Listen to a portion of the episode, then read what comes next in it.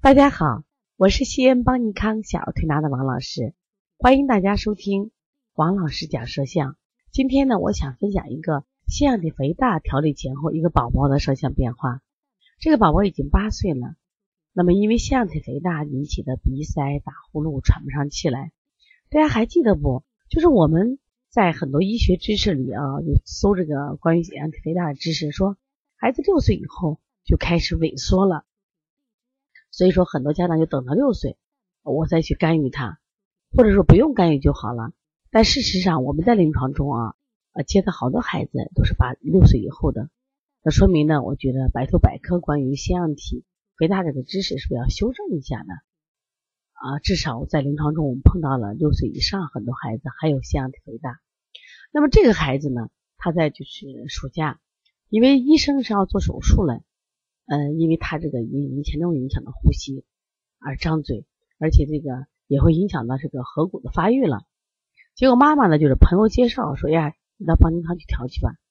那么来了以后，我们每个孩子都要拍舌像。那是这是他七月五号来的时候，舌像大家看一下，你第一眼感受是啥？是不是就特别鼓？在舌中区啊，就像堆了一座小山一样。这在我们临床中其实有这样的，但是。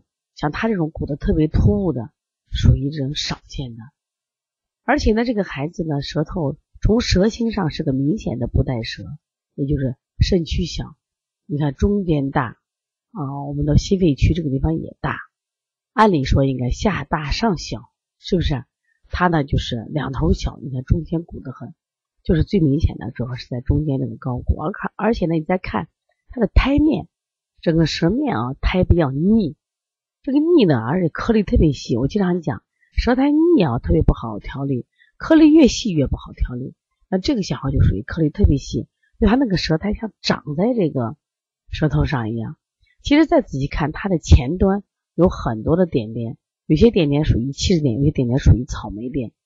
再看它的舌后区，除了舌后区小以外，它实际上还有很多的什么呀？舌扁桃体。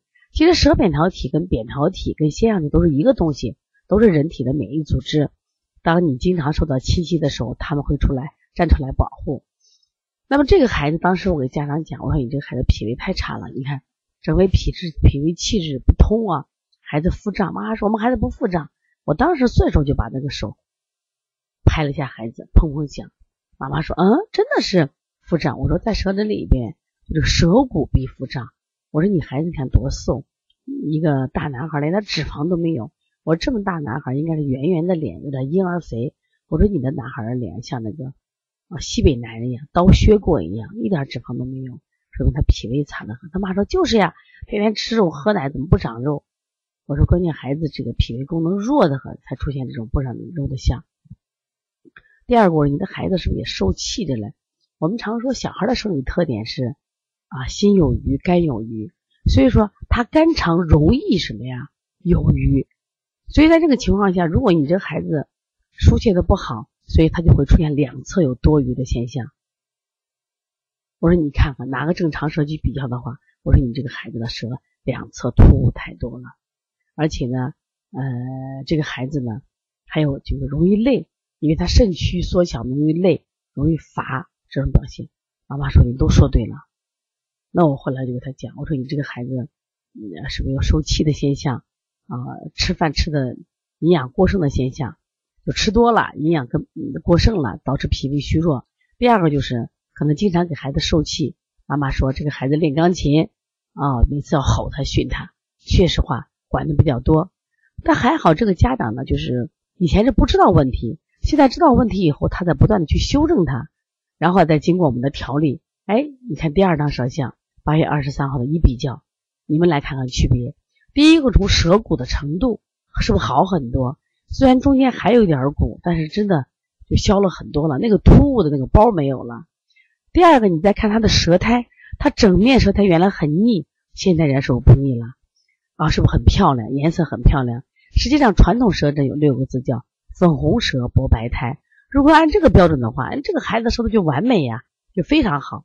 但是从我们现代的这个发展来说，这个不带舌其实还是有问题，不带舌至少表示什么呀？肾区不足嘛。你看他肾区的地方舌根舌舌居肾，肾居舌根什么意思？也就是说，肾是我们的生命之本，是不是？它要有封藏能力，底下应该大，头脑要思考问题，头脑要小，所以这个孩子还会出现什么？底下小上面大，所以就会出现时不时的会头疼脑疼的问题。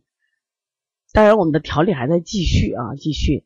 那么这个孩子，我就按照这个疏肝健脾的方法，疏肝健脾、温补肾阳的方法来做的啊。肾阳肾阴当然都做了，为啥嘞？他当时白泥胎我补的肾阳，因为他肾虚缩小补肾阴着嘞。